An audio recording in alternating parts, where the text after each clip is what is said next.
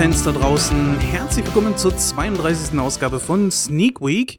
Mein Name ist immer noch Jens und ich möchte euch heute zwei Filme vorstellen, die ich aktuell im Kino gesehen habe. Ja, doch bevor wir das machen, ja, würde ich gerne mal auf ein paar Sachen hinweisen. Zum einen, wir arbeiten natürlich momentan wirklich extrem auf die Ausgabe 100 hinzu.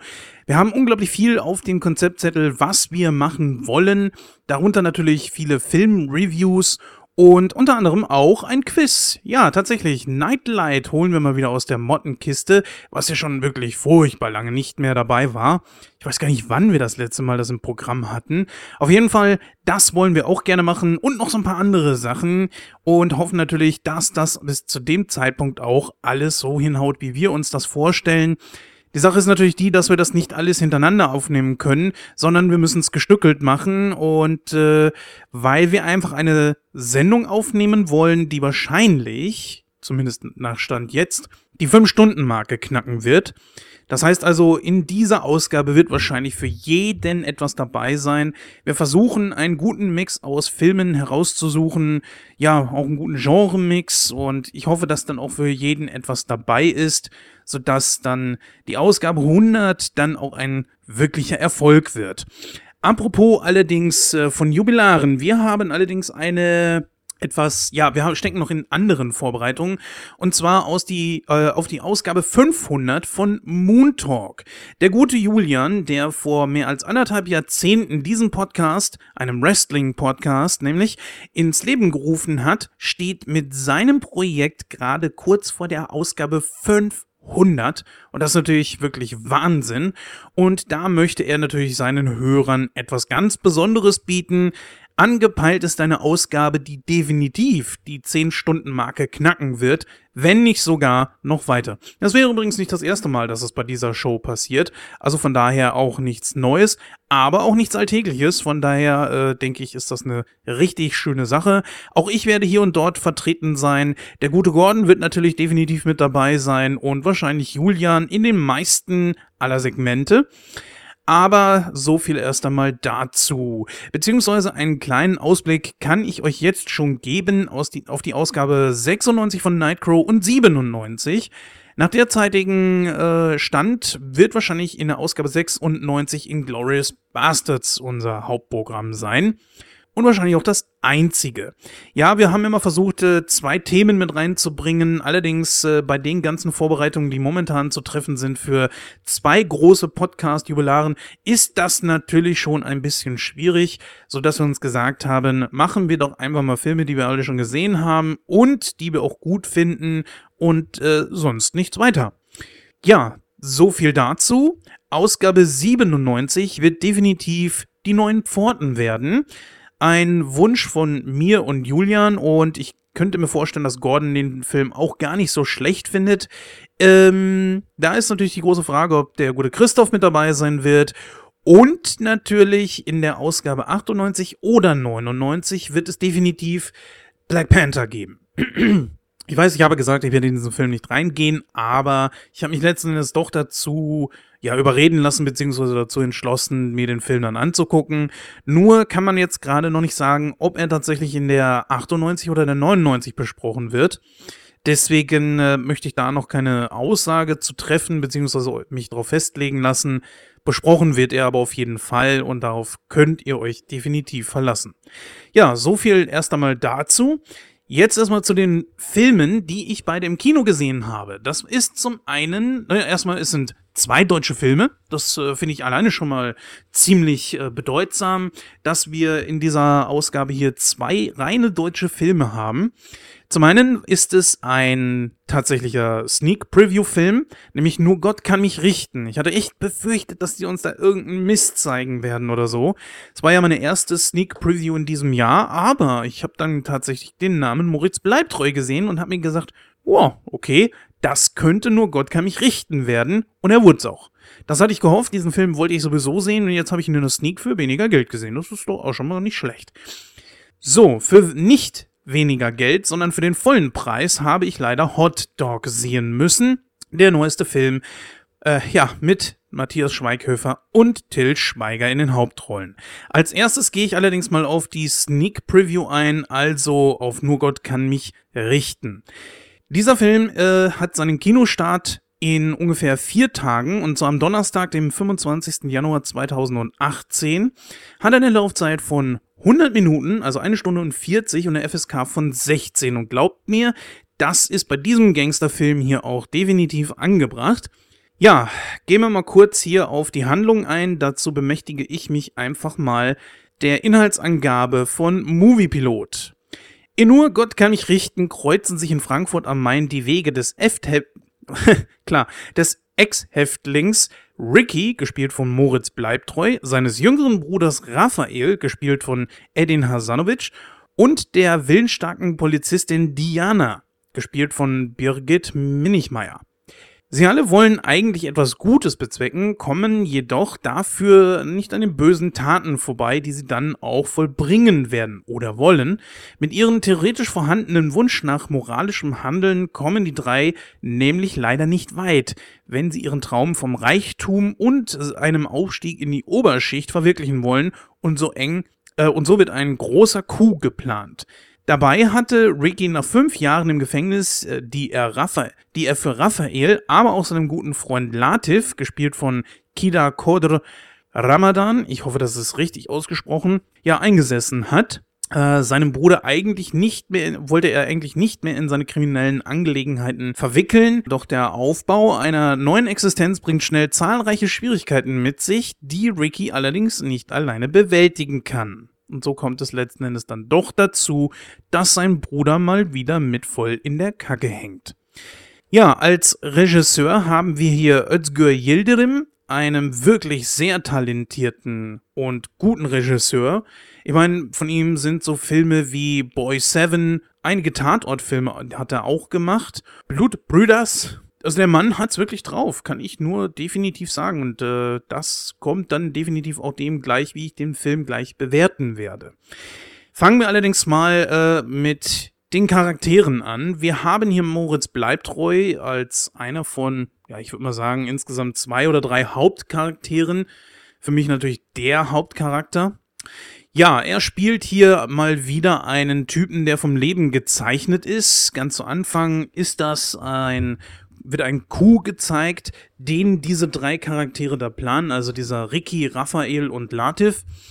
Problem an der ganzen Sache ist, sie wollen dort eine Geldübergabe abpassen und äh, ebenfalls Gangster ausrauben. Und dass das natürlich nicht so einfach ist, das ist wohl, glaube ich, klar. Und das ganze Ding geht voll daneben. Sein Bruder wird angeschossen und äh, ja, sie können leider auch das Geld nicht rauben. Und letzten Endes ist es dann so, dass Ricky zu Latif sagt, komm, verpiss dich, hau ab, sieh zu, dass du in Sicherheit kommst. Und er bleibt dann bei seinem Bruder, der blutend am Boden liegt und äh, während die Polizei natürlich anrückt und die beiden dann entsprechend festnimmt. Was jetzt genau in der Zwischenzeit passiert ist, weil man macht hier dann einen großen Sprung von fünf Jahren, ist nicht hundertprozentig geklärt. Was aber auf jeden Fall passiert ist, ist, dass Latif von Seiten Ricky gedeckt wird und er scheinbar wohl auch äh, die meiste oder Hauptschuld äh, auf sich genommen hat, sodass sein Bruder ziemlich glimpflich davon kam. Und ja, nach ungefähr fünf Jahren wird Ricky dann entlassen und steht dann natürlich erstmal von dem absoluten Nichts. Er hat wirklich nichts. Ja, er kommt raus und äh, ja, gut, er hat noch seinen Bruder, er hat noch seinen Vater, äh, Latif, sein Kumpel, ist natürlich auch noch da, mit dem kann er natürlich auch quatschen etc. Und zu denen geht er natürlich auch hin und das ist natürlich alles super und toll. Nur ein großes Problem gibt es, er hat kein Geld. So, und jetzt ist es so, dass äh, Latif zu ihm sagt, okay, du willst hier dir irgendwie eine Existenz aufbauen, weil Ricky sagt, also hier äh, Moritz bleibt treu, er möchte gerne eine ganz spezielle Bar irgendwo im Ausland aufmachen. Nur dazu braucht man natürlich wirklich viel Geld. Und da kommt es ihm eigentlich relativ gelegen, dass Latif ihm einen Job anbietet, wo sie mal wieder Gangster berauben sollen. Allerdings ist das so ein, ja, ähm, da ist einer bei diesen Gangstern dabei, der möchte, dass die das Dope von denen rauben. Und Sie wissen ganz genau, wo sie zuschlagen müssen, wann sie zuschlagen müssen, halt eben alles von ihrem Auftraggeber. Sie erhalten von ihrem Auftraggeber das Geld, während er seine eigenen Kumpels dort abzockt und äh, die denken ja, das Dope wurde geraubt. Dabei wird er es selber in Empfang nehmen und selber verticken. Das Ding geht allerdings äh, schon richtig schlecht los, weil nämlich Latif plötzlich in Schwierigkeiten steckt und äh, Ricky nicht mehr helfen kann. Und der bittet dann doch seinen Bruder, obwohl es nicht wollte, um Hilfe. Ja, das ist natürlich ein großer Fehler. Und so beginnt das Ganze. Das ist nämlich der eine Handlungsstrang. Wir haben hier allerdings noch einen zweiten Handlungsstrang, der dann später mit dem von ähm, von Raphael und Ricky kollidieren wird. Und zwar von Diana Dunker. Diana Dunker ist eine wirklich liebevolle Mutter, die voll im Leben steht, allerdings auch am Existenzminimum. Sie hat das große Problem, dass ihr Mann sie betrogen hat. Äh, der ist mittlerweile schon ausgezogen, taucht in dem ganzen Film nicht einmal auf. Sie hat äh, große Existenznot, sie hat kein Geld mehr das zeigt sich alleine schon dadurch, dass sie ihrer kleinen Tochter gestehen muss, tut mir leid, ähm, du siehst zwar deinen Vater als Helden an, aber das ist er nicht. Und wir müssen leider auch aus der Wohnung hier raus und müssen in eine kleinere ziehen. Tja, und seit Papa weg ist, können wir uns das nämlich nicht mehr leisten. Sie selber ist Polizistin. Sie leidet unter dem, worunter alle Polizisten in Deutschland nun mal leiden. Und das ist natürlich unter einer zu geringen Bezahlung, muss man leider nun mal so sagen. Und äh, sie ist trotzdem sehr engagiert. Sie ist eine sehr taffe Frau, die nach vorne geht, die keine Angst hat, äh, sowohl einzustecken als aber auch auszuteilen, sei es gegen Frauen, aber auch gegen Männer. Also sie ist wirklich tough. Jetzt kommt aber das große Problem. Ihre Tochter leidet an einem Herzfehler. So, sie bräuchte eigentlich ein Spenderherz. Und jetzt ist sie selber so im Zugzwang, sie liebt ihre Tochter über alles, würde alles für ihr Kind tun. Ich meine, das würden wir natürlich alle tun und können das, glaube ich, deswegen auch sehr gut nachvollziehen. Ja, das ist allerdings das Problem nun mal in Deutschland oder vielleicht generell auch in der ganzen Welt. So äh, Spenderorgane sind schwierig zu bekommen. Man kommt dann natürlich auf eine Liste und diese Liste ist lang und sie ist länger, als wie Spenderorganen dann äh, auch zur Verfügung stehen. Ganz besonders bei Herzen. Ja, und ähm, dann kommt es eigentlich Diana sehr gelegen, dass ihr eines Abends von einer Frau, die in einem Krankenhaus arbeitet, auch eine ziemlich hohe Position hat, ihr anbietet, passen Sie auf, für einen Betrag X würde ich entsprechende Dokumente fälschen und ihre Tochter würde auf eine ganz besondere Liste für Großgefährdete kommen. Damit würde ihr Kind dann sehr viel schneller an ein Spenderherz kommen, als wie, sagen wir mal, erst in elf oder zwölf Monaten, sondern in dem Fall würde es wirklich nur Tage oder Wochen dauern. Ja. Diana sieht dann natürlich ihre Chance. Große Problem ist, wo nimmt sie dieses Geld her? So. Und genau da passiert es, dass sich die Handlungsstränge von den äh, beiden Charakteren Ricky und Diana dann kreuzen. Natürlich samt Bruder etc. Und mehr möchte ich da jetzt gar nicht drauf eingehen, sonst würde ich wirklich zu viel spoilern und das möchte ich natürlich nicht. Ihr sollt euch den Film natürlich noch angucken und äh, ohne dass ihr dann bereits schon wisst, was da passiert.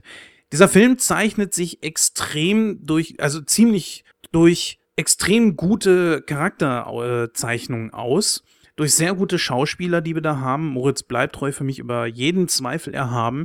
Der restliche Cast kann sich genauso gut sehen lassen, aber besonders auch Birgit äh, Minichmeiner, äh, wie hieß sie jetzt nochmal? Äh, ja, Birgit Minichmeier, genau, nicht Minichmeier, wie auch immer, äh, ist eine fantastische Schauspielerin. Ich habe sie schon in anderen Filmen gesehen und äh, finde, sie macht das unglaublich gut. Der Untergang da zum Beispiel möchte ich gerne nennen. Ja, ähm, die Sache ist halt eben auch die, dass diese Charaktere, die Yildirim dort äh, ja verkörpern lässt und auch ausgearbeitet hat, nicht irgendwie stereotypisch irgendwie sind. Wir haben zum Beispiel mit Ricky einen Hauptcharakter, der jetzt nicht halt einfach nur der super harte Typ dargestellt wird, der aus dem Knast kommt, tätowiert ist und denen alles eigentlich soweit scheißegal ist. Nein, ganz im Gegenteil. Er ist jemand mit Ehre, mit Gewissen, zum Beispiel steht er für seinen Bruder ein, er deckt seinen Kumpel, ja, und geht für die beiden in den Knast. Und die kommen eigentlich sozusagen schon fast, äh, ja, ohne irgendwelche Folgen durch. Und das ist schon wirklich etwas, was diesen Charakter Ricky dann auch auszeichnet. Aber da ist natürlich noch mehr. Denn er ist auch ein ganz großer Familienmensch. Er hat ja nicht nur noch seinen Bruder, sondern auch seinen Vater.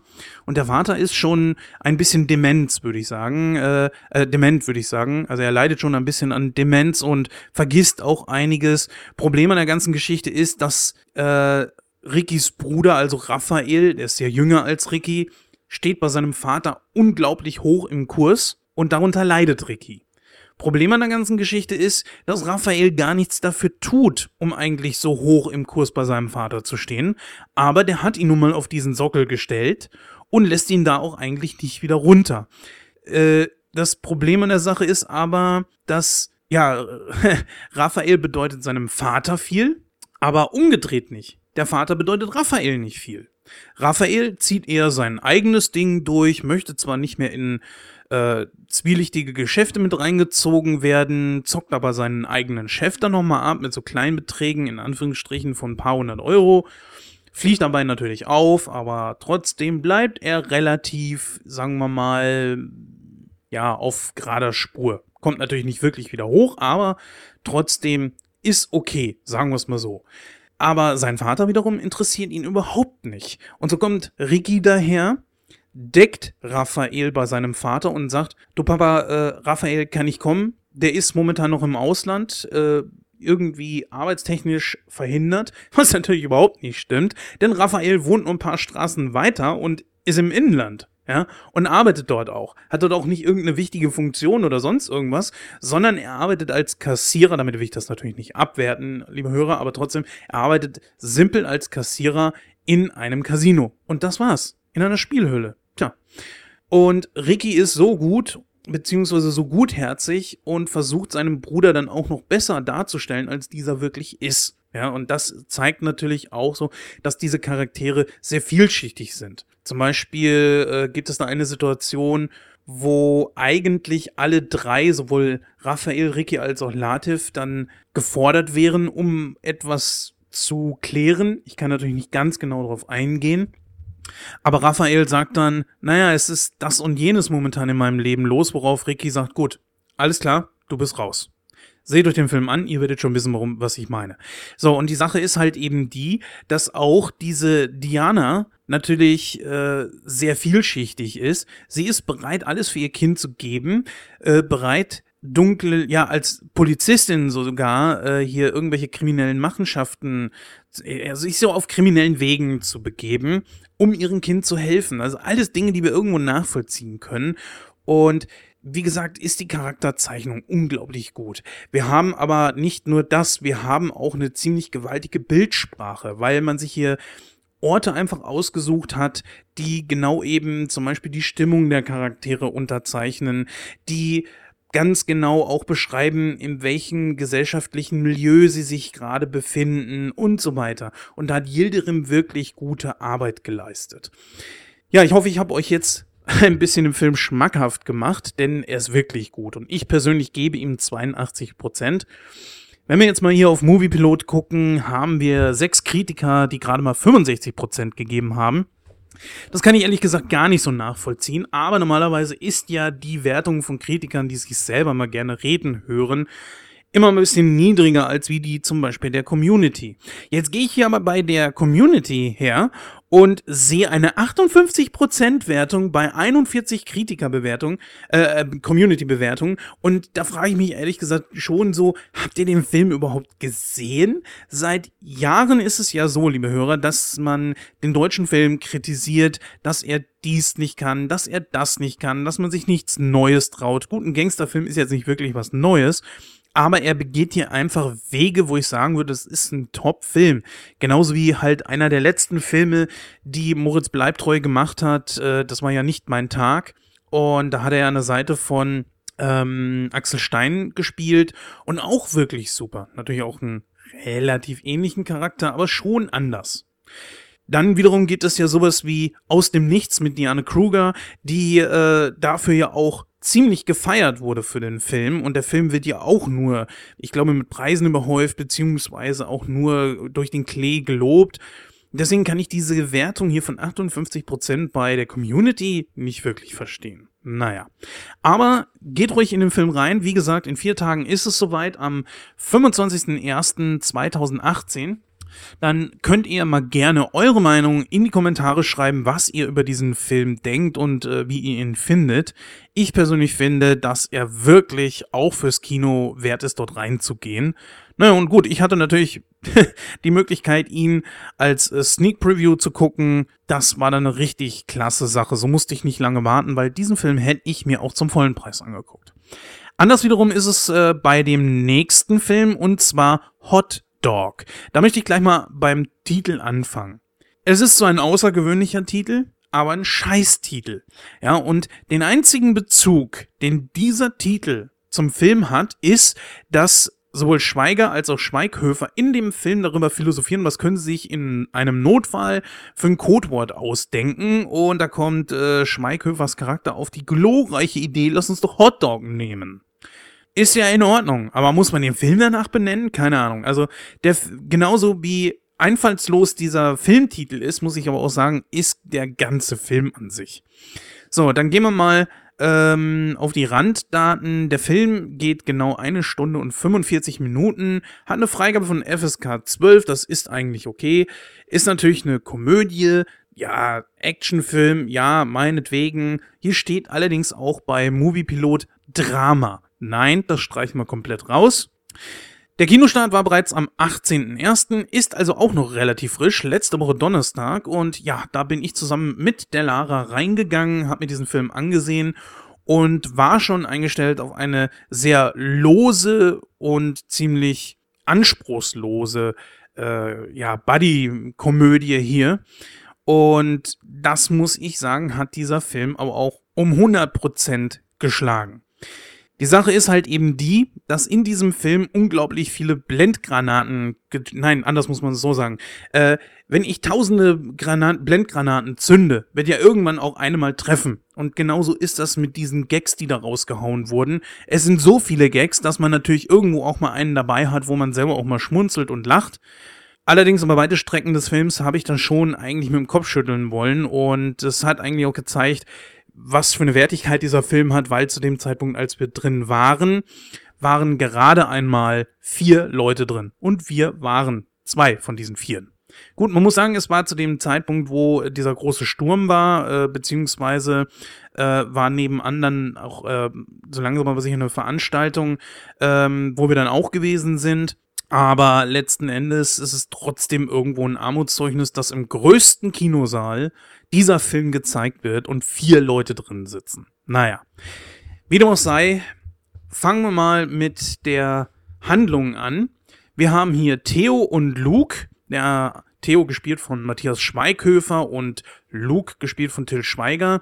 Ja, die beiden stehen auf der Seite des Gesetzes, könnten in ihrer Herangehensweise an die Verbrechungsbekämpfung allerdings nicht unterschiedlicher sein. Während der eine nämlich steht, seinen Kopf zur Problemlösung nutzt, greift der andere im Zweifelsfall lieber zu seinen Fäusten oder halt eben der Kanone. Doch genau diese Unterschiedlichkeit macht sie zu einem guten Team, finde ich ehrlich gesagt gar nicht. Wenn der Zufall äh, den GSG 9 Polizisten, im Film wird übrigens, ich lese es hier gerade natürlich vom Moviepilot ab, im Film wird von, äh, ist von der GSG 10 die Rede, keine Ahnung, ob es die gibt oder nicht, ist mir ehrlich gesagt aber sowas vom Wumpe. Die GSG 9 kennt man natürlich. Ja, doch ihre, äh, genau ihre Unterschiedlichkeit halt macht sie eben zu einem großen Team, auch wenn es der Zufall der GSG 10 Polizisten und dem Sicherheitsmann erst zusammenführen muss.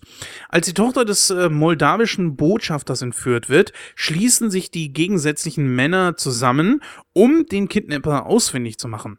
Doch bei ihren Ermittlungen müssen die beiden erkennen, dass die Erpressung des eigentlichen Lösegeldes nur die Spitze des Eisbergs ist und dass hinter der Entführung eine Verschwörung viel größeren Ausmaßes steckt als am Anfang angenommen. Ja, Jetzt lese ich einfach nur mal hier, damit wir ein bisschen was Vernünftiges, Konstruktives zu dem Film auch zu sagen haben, hier noch Hintergrund und Infos zu dem Film äh, durch, beziehungsweise vor. Ja, Hotdog äh, war äh, für Filmemacher Thorsten Künstler, wie es hier steht, na, in Klammern nach Abschluss, äh, nach Aschenbrödel und der gestiefelte Kater, Klammer zu, der erste große Kinofilm, den er in, im Alleingang bestritt. Zuvor hatte er allerdings schon als Co-Regisseur mit Till Schweiger, wen wundert's, eineinhalb Ritter auf der Suche nach der hinreißenden Herzelinde und Konkowil 2 sowie mit Matthias Schweighöfer, den Schlussmacher, Vaterfreuden und der Nanny zusammengearbeitet bzw. gedreht. Außerdem war er als erster Regieassistent an Kinoprojekten wie Kein Ohrhasen, Zwei Ohrküken, Phantomscherz und Coco beteiligt. Ja, die beiden deutschen Stars, Matthias Schweighöfer und Till Schweiger, hatten vor Hotdog unter anderem bereits gemeinsam die Filme Zweierküken, die, Der Rote Baron und Vier gegen die Bank gedreht. Und natürlich noch ein paar andere, die jetzt hier nicht stehen. Entschuldigung, ich habe immer noch mit einer kleinen Erkältung zu kämpfen.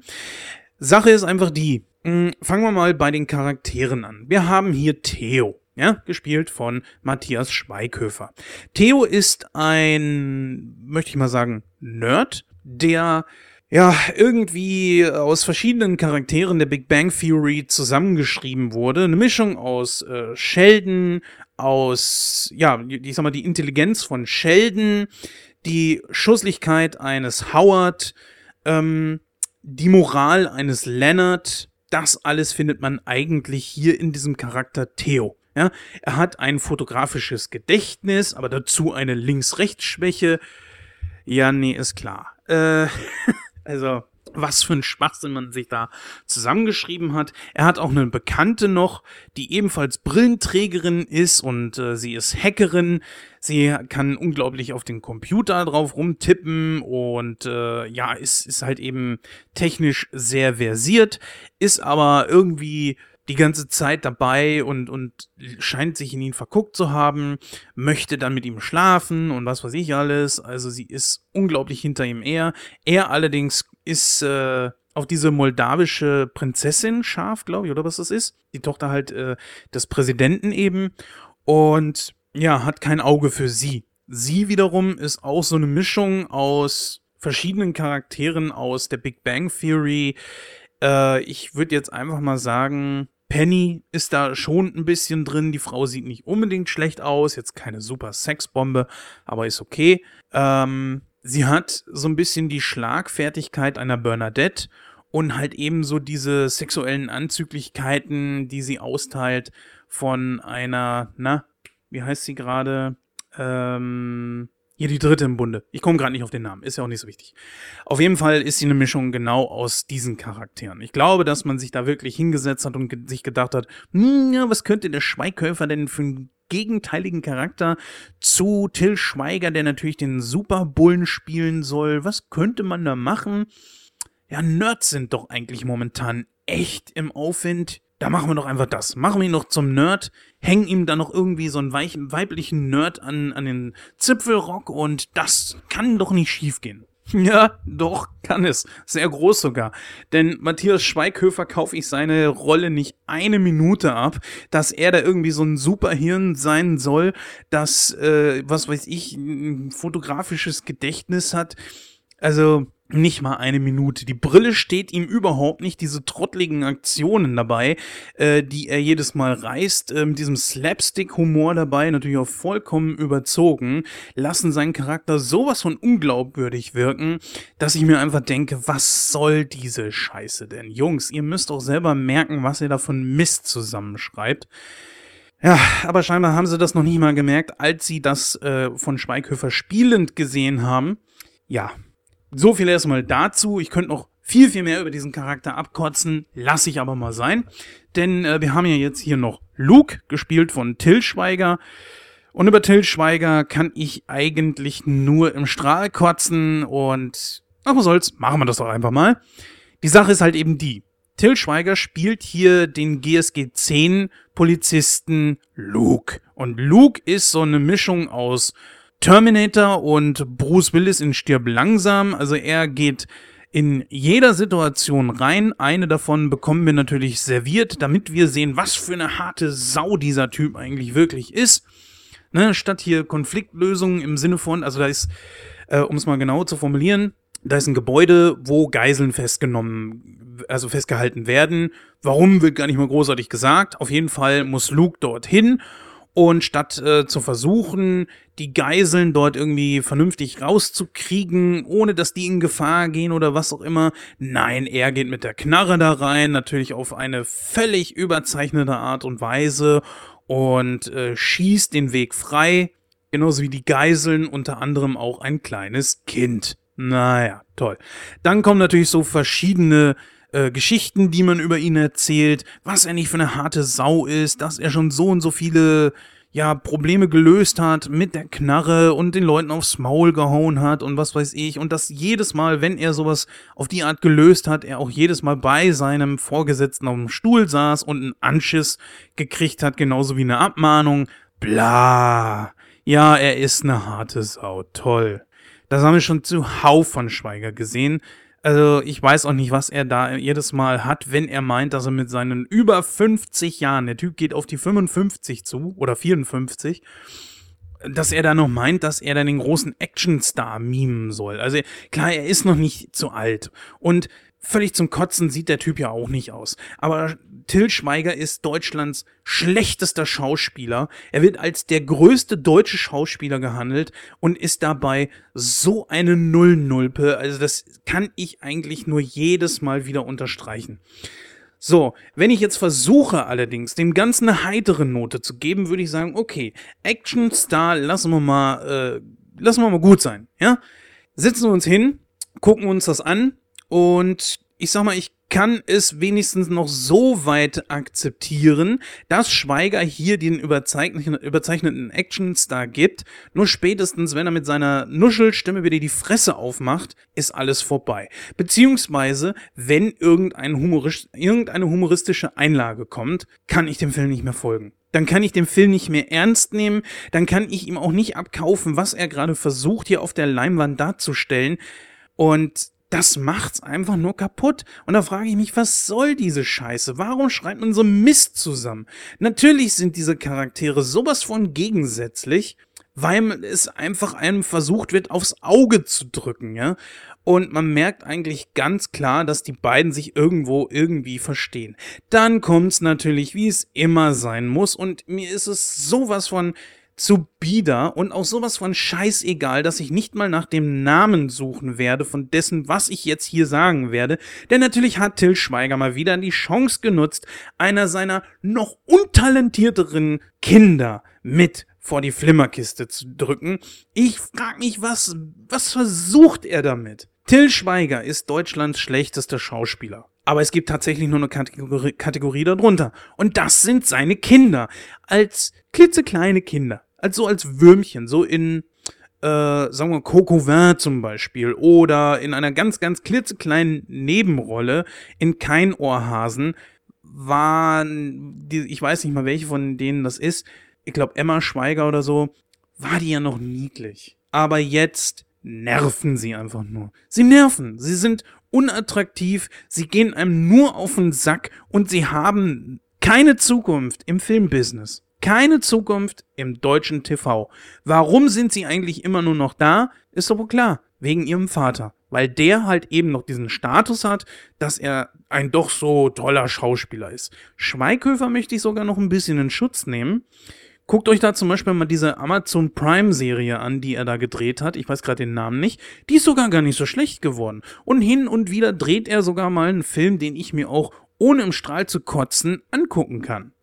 Bei Schweiger ist das schon wieder richtig anders.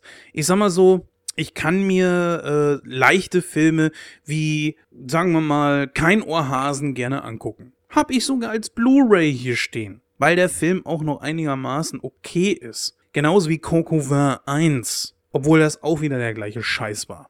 Aber wenn ich so Mist sehe wie Off Duty, ne, Chiller Off Duty, dann, äh, dann ist einfach vorbei. Ich weiß nicht, was in Deutschland, ganz im Ernst, wenn ich mir vorstelle, ich gucke aus dem Ausland, sagen wir zum Beispiel Amerika, auf das deutsche Kino und dann kommt da jemand her und sagt, oder, oder ich als Amerikaner würde dann einen Deutschen fragen, du, wer ist denn der, Deu der beste deutsche Schauspieler? Und dann sagt derjenige, ja, Till Schweiger. So, und dann geht derjenige daher und guckt sich diesen Film an mit Till Schweiger und sieht hier diesen Rotzbier Hotdog. Das, da muss der doch denken, was, das ist der beste deutsche Schauspieler? Dann würde ich mich in dem Moment fragen, wenn das der beste ist, will ich den schlechtesten nie sehen. Ganz im Ernst. Naja. So, die Story ist für, für einen absoluten Arsch, weil der ganze Humor in dem Film ist überzeichnet, ist überdreht, teilweise echt nicht witzig, völlig an den falschen Stellen platziert und macht so vieles, was eigentlich glaubhaft wirken soll, das alleine schon schwierig bei diesen Schauspielern, noch um Längen mehr kaputt, als wie das das irgendwie hilft. Die Story, ja, an und für sich, es ist keine wirkliche Story. Ja, äh, man versucht hier zwei. Einer davon ist äh, die harte Sau, der andere ist äh, der Big Bang Theory Nerd, nur total scheiße gespielt. Und die beiden begeben sich dann auf ein kleines Abenteuer, um irgendwo eine, eine große Nummer zu retten. Ja, und das, das ist die Story. Was, was soll man. Ich meine, gut, sowas haben wir in amerikanischen Filmen auch schon tausendmal gesehen, ist okay, ja, dass man sich da das abgekupfert hat, meinetwegen. Und Buddy-Movies sind ja auch nicht wirklich schlecht. Aber Punkt eins, beide sind in, kommen in diesem Film nicht gut weg. Punkt zwei, und das ist noch viel schlimmer, die beiden haben schon zu oft miteinander gespielt. Sie sind als Schauspieler, was ihre beiden, also ihre, ihre Combo-Filme betrifft, einfach verbraucht. Die haben mir nichts Neues mehr zu zeigen und nichts Neues mehr zu erzählen. So, ich gebe diesem Film 25%, keine Sehempfehlung. Nochmal kurz geguckt, was hier die Kritiker geben. Na, wir haben gerade mal zwei Kritikerbewertungen, die geben 35% auf Moviepilot und wir haben 22 Bewertungen aus der Community, die geben 44%. Wie auch immer, ich weiß nicht, ich kann es nicht nachvollziehen. Es tut mir einfach leid. So, ich bin aber in diesen Film gegangen. Ich wollte dem ganzen Ding mal eine Chance geben.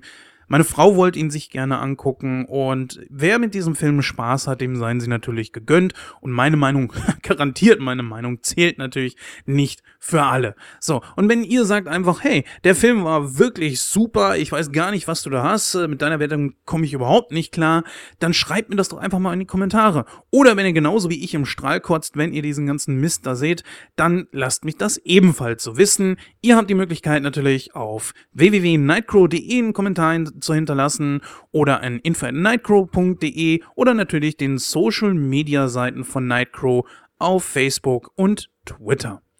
Ja, das war's an dieser Stelle schon und äh, ja, wie gesagt, hinterlasst fleißig äh, Feedback und wir hören uns dann in Ausgabe 96 von Nightcrow, der Filmcast. Übrigens möchte ich euch auch gerne die Episode 95, die gerade seit gerade mal einer Woche oder so draußen ist, ans Herz legen, wo es um Star Trek 3 und 4 geht. Das war unser Winter-Special und bald sind wir auch regulär wieder aus der Pause raus und dann geht's auch weiter und wie gesagt, schnurstracks auf die 100 zu. In diesem Sinne, macht's gut, bis zum nächsten Mal.